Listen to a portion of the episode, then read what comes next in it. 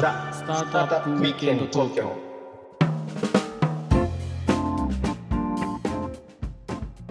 はい皆さんこんにちははい、こんにちは。ロックウィステリアのフッティですひろきちゃんです。はい今日もザ・スタートアップウィークエンド東京の時間がやってまいりましたはい。ということでねはい。今日も白木夏子さんに来ていただいていますよろしくお願いしますよろしくお願いします。お願いしまはいす。投資会社ハスなんですねエシカルジュエリーブランド今うん、展開されてる最高ですね、ハスナ。はい先週このエシカルジュエリーどう大きくしていったのかうん。まあこのまたいい話でしたよ何十億も動かしてた方が何十万出資いただく だけで大変な思いをしたとう。いうんものすごく参考になる話がありましたね。すげえ参考になる。みんなに聞いてほしいみんなね。に聞いてほしい。うといん。うことで白木さんにちょっと今日はフォーカスをしたいんですよ。うんうん。うんうん、なんかあの第1話目ですかねあの2週前になりますけどもちょっと国連でっていうような話もありましたがそこに行く前に、まあ、ちょっとどういう学生さんだったのかみたいなところまで遡りたいなと、まあ、要はあの女性起業家としていろんなところに今あの出られていると思うんですが、うん。そういうふうになる方って一体どんな人なんだろうみたいな、うん。純粋に興味ある方多いと思うんですよね。うんうんうん、いうことで高校時代とかって何されてました、一番打ち込んだものみたいなバンドとかなんかそういうのが確かにあんま聞いたことないな、なっちゃんの子供時代。あ子供時代、うんいやなんか私すっごい内向的なあの子供だったんですよね。えー一人っ子でで周りに大人しかいなくてでなんていうのかななんかすごい周りをうん。なんていうのかなすごい見下してた感じの嫌な子供でした見ね。下して見下してはないんだけど話し合わないって思ってて、た。こいつらとは違うよ、俺私はみたいなす。ぎてもう嫌だみたいななんかもう学校行っても楽しくおないしお兄ちゃんとかお姉ちゃんがいたわけではないのにいないです。うんそそういうえー、うん、で子供と話し慣れてなかったんでなんか話が本当に合わないしなんか私もうちょっと地球規模の話がしたいのにって すごいなんかいけすか高ない。校生なのに、うん。どこで生まれ育ったの？ああこ高校生じゃないあのそれそれは小学生の時、うん。えー、小前学生で？若いね。愛知県の片田舎、うん。うん。うんうん。愛知県の片田舎ででそういううん片田舎の世界レベルの話をもっとしろと思っていたあのおじいちゃんがあの戦争体験者だったんですよね。あうん。あ。ですごいちょっと破天荒なおじいちゃんで戦争に行っててその戦争の話を毎日聞いてたしあとうん。薬剤師だったので薬の話とかなんかそういう医療の話とかもすごいよくしててであのその傍らで副業としてこう脳の先生をやっていてあの脳ですか？脳学、うん、で家で脳の教室をやっててこういつも脳をのなんかこう練習を家で やってたような。粋なじいちゃんだね。ね。すごあんまりない体験ですよ。脳なんて。あうん。でそういう幼少期を送っていてでおじいちゃんとよく会話しててでそのレベルでのこう戦争についてとか、うん。あのそういう話をすごいよくしてたのであの小学校でのこう子供たちとの会話についていけないというかあのあまり興味がないというか。うんえで高校まではでも地元で育ったっていうことですか？で中学で、まあ、そうこうしてるうちに私ゲームにはまり始めてこうファイナルファンタジーとかドラクエしかやってないみたいな中学時代があって。ひろきちゃんと僕と同じですねそれは、同じだね。もう RPG ゲームが大好きすぎてもうなん生きてる生きてるというか生活のほとんどが RPG の世界にこう没頭してたというか。え友達とかと遊ぶとかはほぼなし？中学時代はあんまり。いやあったけ？ど一応運動部入ってたのであった何部？けど、うん。ばえっ、となんだっけ？あの、えーハンドボール。ハンドボールね。ううん。んちょっとマイナーな。うんうん でやってたけどでも結構い徹夜とかよくしてましたねゲームって。やって。わかるよ。うんいいんだよいいんだよ。ね楽し 楽しいですよね。で地元のもう本当にヤンキーがいっぱいいるこうこう公立のひどい、うん。ひどく荒れているこうもう授業中にバイクに乗った不良が突っ張りが入ってくるみたいな なんか乗り回して先生にしないで追いかけられるみたいな。そうな。んですよ。えー。でそういうところにいてもうなんかこんなところにいられないって思って高校は、あえー名古屋のお嬢様学校みたいなところに進学をさせてもらって なんかそこで、まあ、でも高校はすごいあの文化祭とか学園祭すっごい力入れる面白い学校だったりあとそれこそ社会の先生とかがあの、まあ、私立の学校ってよくそういうあのこんな感じだと思うんですけど結構社会課題に関してすっごい意識高い授業をするような学校だったので、例えば、えーアメリカのクークラックスクランに関して、えー1ヶ月かけて討論するとかなんかあうの、ん。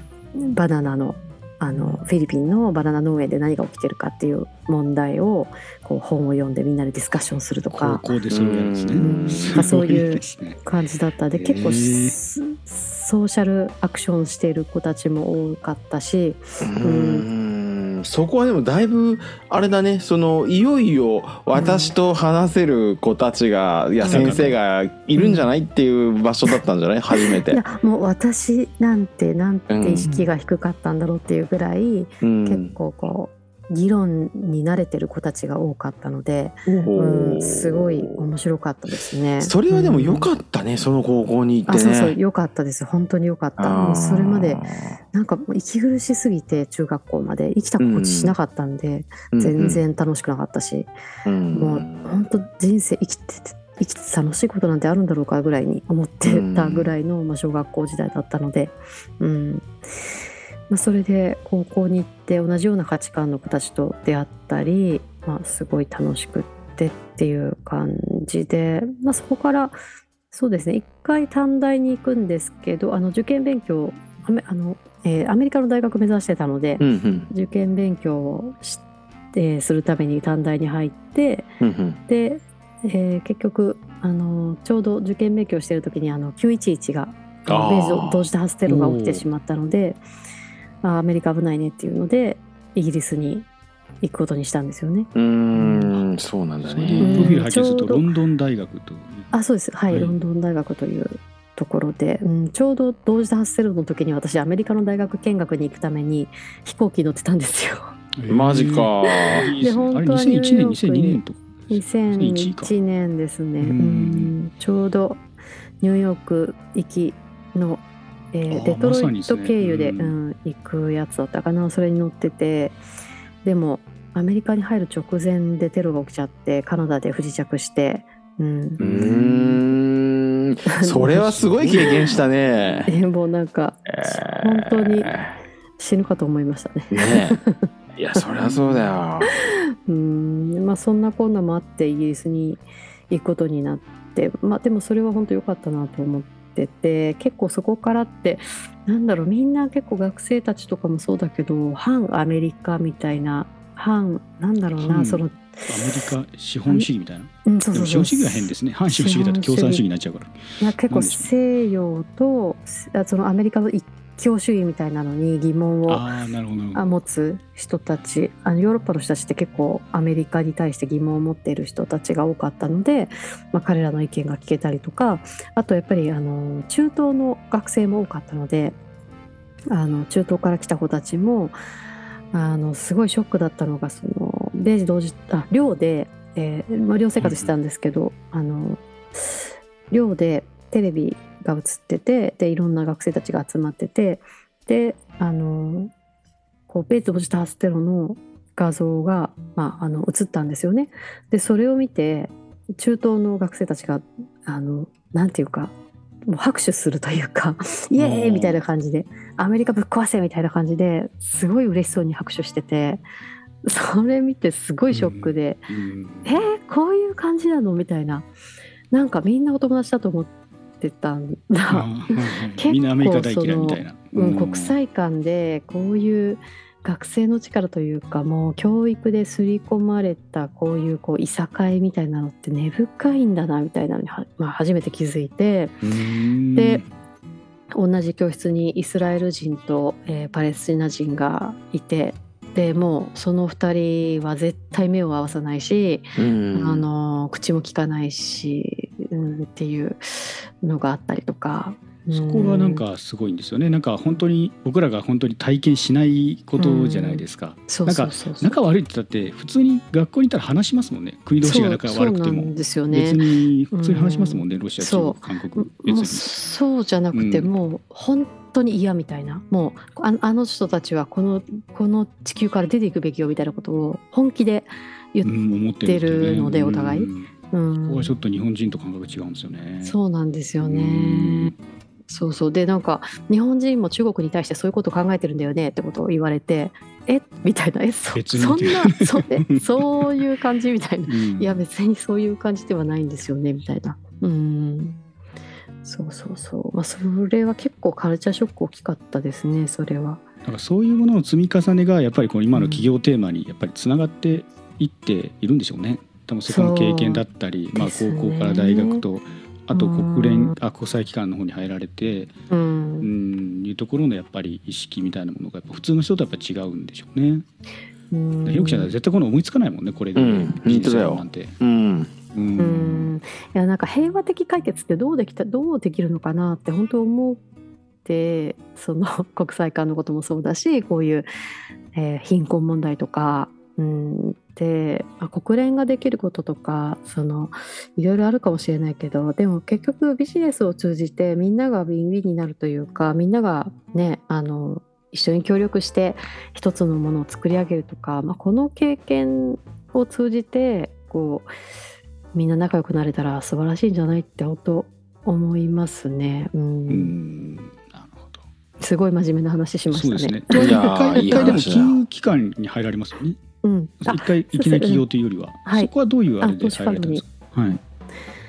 それはそうですね。卒業してから半年間国連でインターンしてたんですけど、まあ、その時国連職員になろうと思ってたんで、うん。で国連職員になるためにインターンをしてたんですけど、えーインターンをしてる時にやっぱなんか国連の職員になっていろいろ解決できるものはたくさんあるかもしれないけれどもなんか私が見てきたそのインドの鉱山のよう、うん、で働いてる人とかなんだろう洋服の縫製工場で苦しんでる人たちって結局ビジネスの中で何か解決しないとうん。えー解決できないんじゃないかって思ったんですよね。資本主義のその中で買い叩いて高く売るっていうそういう仕組みの中にある以上変わらないから外野が何を言っても変わらないからじゃあそのビジネスの中に入ってその内側から何か変えていきたいなって思ってでえっとじゃあ資本主義について私何も知らないからとりあえず資本主義の中心に行こうと思って 金融業界に。そういう意味では割と言葉悪いですけど安直なあそうなんですよ。すごい安直でしたね、あの今思うと本当にななんかつながってるって思ってたんですけどだいぶなんかちょっと違うとこに行っちゃったなって思っは思ってますね。う んまあでもそこで何年ぐらいですか、数年働かれて。あ3年弱です3年ぐらい。ちょうどリーマンショック前に入社したのでもうそれこそ投資ファンドがめちゃめちゃ立ち上がってて、うでん。すっごいバブルバブルこう。サブプライムが売れまくった時ですね。うん、そうそうそうそうそううん本当に。でちょうど不動産投資ファンドにいたのであうのん。まさにこうイケイケの時だったんですごかったですね。よくわかんないの混ぜ込んで証券化しちゃえばもう何でも売れたそうそうそうそう。本当にそういう時期だったので だからはい日本の不動産をめちゃめちゃたくさん入れて、うん。でそれを証券化して売る海外のあの投資家に売るっていうことを準備してたんで。それで動く額と、まあね、うん。まず第1話目2週間前にもおっしゃってましたけど最初にハスの立ち上げられて150万円でしたっけ、うんとかあってやっぱりその落差すごいですよね。そこのうんそうなんですよ。あの中で苦しまれたんじゃないかっていう。いや、はい。本当になんか信用力もないしお金もないしなんかうん。ジュエリー業界でもの経験もないしなんか、うんでリーマンショックの後といううん。最悪の時に立ち上げてるっていう。だからねで立ち上げてここまで来てるんですよ。もうこのね資本主義のルールの中でうん。きちっとねサステナブルにこう大きくならなくてもいいからうん。きちっとさビジネスを続けるっていうことってすごい尊いってことだと思ったよ本当に。うん。うん。いやそそれ素晴らしいよね本当に。素晴らしいと思いました本当に、ありがとうございます。うん。いやでも磨き値もすごいよね本当にさ。だって今さ結構いろんな駅とかさお店で見るじゃん？うん。ちびことかさ、うん。まあでもコツコツね本当淡々とやってるだけですよ本当僕らもうん。ねなかなかこういいこと農村のビジネスっていうのは同じようにこうやっぱりすぐにはこう大きくなななりえないものだから、こそうね当然その出資いただいてるその投資家さんとのこうコミュニケーションもすごい重重要だしね、スピードだけじゃこうあのダメな要素もあるから、うん。そこと、まあ、そういった人たちにこうリターンを生みながらこう社会にとっていいことをやるっていうのはもう本当にまあい生きがいというか面白いなと思う,、しすごいハードだなと思うこともあるよね。うん。うんなんか逃げ出したくなった瞬間ってないの？もうしょっちゅうですよ もう。まあ落ち落ち着きたいなってよく言うもんね。うん本当にもうしょっちゅうもういつもですよ。だからなんか生駒さんみたいに生駒さんもなんかもうあのちょっといじめていじいじってますけどね。うんうん。あのもう盟友ですよ。こういった農業の業界に入っていき、うん。あの戦ってる人,、うん。人の友人でね貴重な友人ですよね。うん。うん、いやでも生駒さんからしたねししたらねやっぱり岩佐君とかがいるから続けられてるっていうのはもう大いにあるだろうし、ううんん、もう大尊敬している先輩だと思うので、ううん。ん、年一緒なんですけどね僕とひろきちゃんとね生駒さん。ねそうだね。ね確かに。年はね。そうなんだ。うん。うんうんということで、はい。3週にわたってこれ蓮田さんのおいい話聞時間きましたけどでしたねすごいね。ね最後は個人のちょっとあまり聞かない話にも 触れられたんで、貴重な一話でしなんた。かでもこの話聞いてなんはい。か自分も起用してみたいっていう女子学生の方がねいっぱいいやいっぱいいねますよ、うんうん。いっぱい増えますよね本当に。ねそういう時にまた参考にしてくれたらいいし、うん。だといいんだけど。嬉しい。僕。らも嬉しいね、うん。うん。はい。じゃあ3週にわたってやりましたけどもあのどうもありがとうございました白木さん。最高でした。最高でした。楽しかったです。はい、じゃあ時間の切りがちょうどいいんで今日ははいこれぐらいにしてまた次のエピソードにつなげていきましょう。はい、はい。えーよかったらコメント高評価チャンネル登録あとツイートをしてくださると嬉しいです、お願いします。はい、ではねまた次回「ザ・スタートアップウィークエンド東京」でお会いいたしましょう、はい。今回はこの辺で。ありがとうございます。さんありがとうございました。ありがとうございました。ありがとう。